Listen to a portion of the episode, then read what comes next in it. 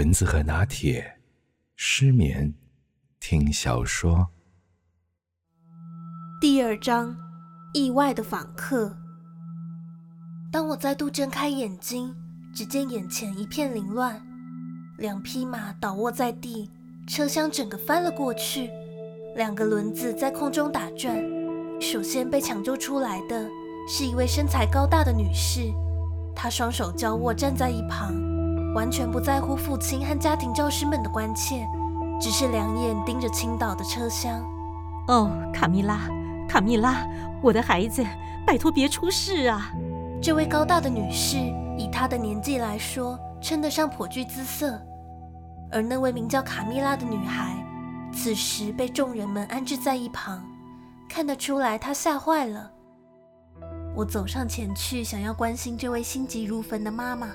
但他完全不理会我，只是自顾自地说着：“我真希望现在受伤的是我，看他这么虚弱，肯定是撑不了长途跋涉的。我又必须赶路，一件紧急的事情等着我去处理。哦，先生，请您告诉我，离这儿最近的村子有多远？我可能要将他安置在那个地方。爸爸，你就邀请他来我们城堡住下吧。我看那个女孩也乖乖的，怪可怜的。”你快告诉他嘛！夫人，如果您愿意将令爱托付给小女，还有这位品德优良的家庭教师来照顾，我绝对会在您回来之前，将她当做毕府的贵宾看待。希望您能信赖我们。哦，这位先生，千万不要！您真是一位得体的绅士，但这么做实在太给您添麻烦了。夫人。您这么说就太见外了。如果令爱能留下来养伤，我的女儿和她两个正好能互相陪伴。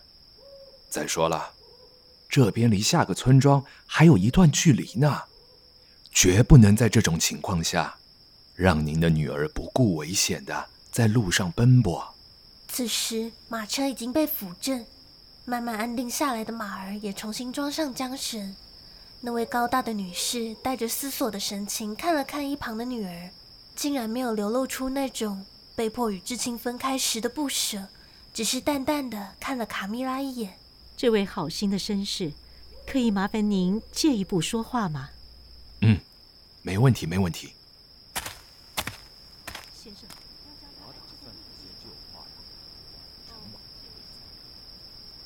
请您务必要遵守。再一次麻烦您了。好的，好的，我绝对不会辜负对夫人的承诺。我的为人，您绝对可以信任。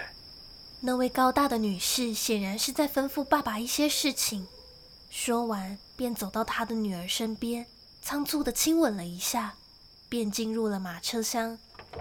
走吧，路易。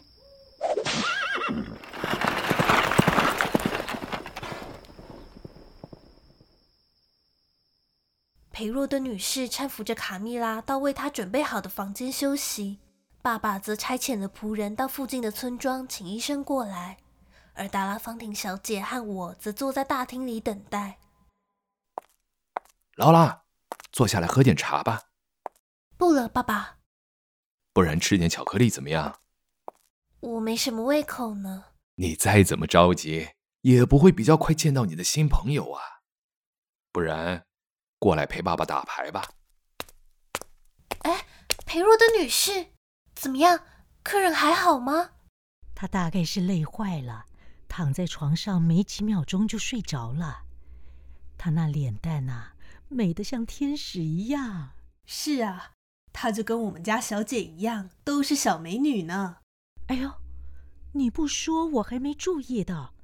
这位可爱的客人跟我们家小姐是有那么点像呢。你送她到房间里的时候，有聊些什么吗？孩子啊，她虚弱的像张透明的纸一样，我怕问太多话，她的精神会承受不住。等她身体好起来，你们可以好好聊聊年轻女孩们的心事啊。对了，你们有没有注意到？那辆马车上的仆人，每个看起来都病恹恹的。是啊，就像是饿了很久的土匪。我很替那位女士担心呢、啊。等到马车开到森林深处，难保不会被那群仆人抢劫。唉，希望我的猜想是多余的，上帝保佑。我猜啊，应该是长途跋涉才会显得那么疲累。嗯，其实我们也用不着在这边瞎猜啊。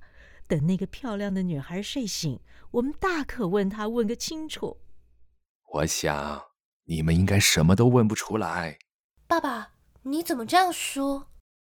啊，应该是那个时候你们在一旁说悄悄话，感觉好像在叮咛你什么。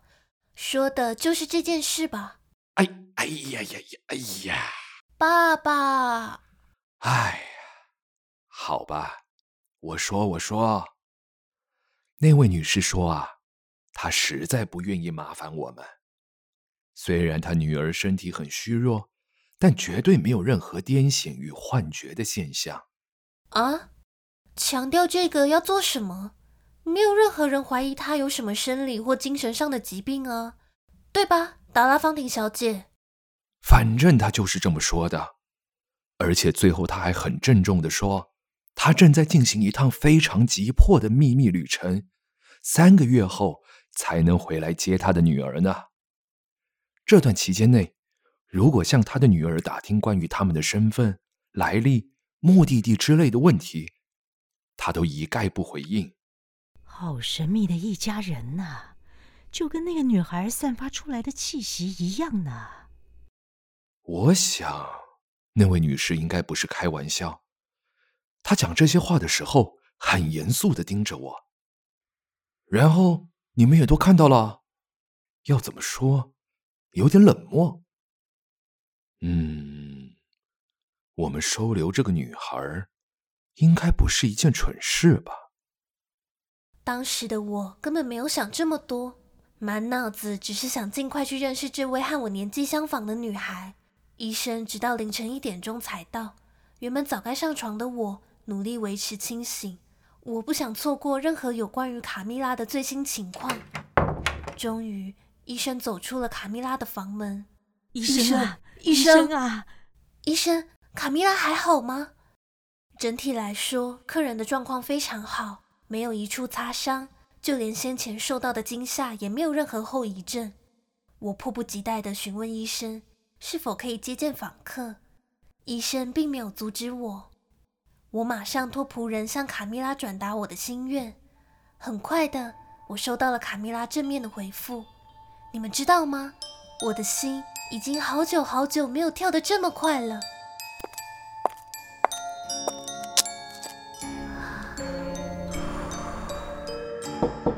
是我，劳拉，请进。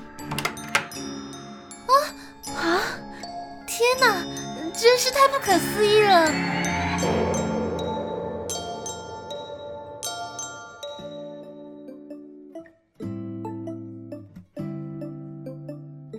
由失眠听小说团队制作，更惊悚骇人的第三章《卡蜜拉的怪癖》，也千万不要错过哦。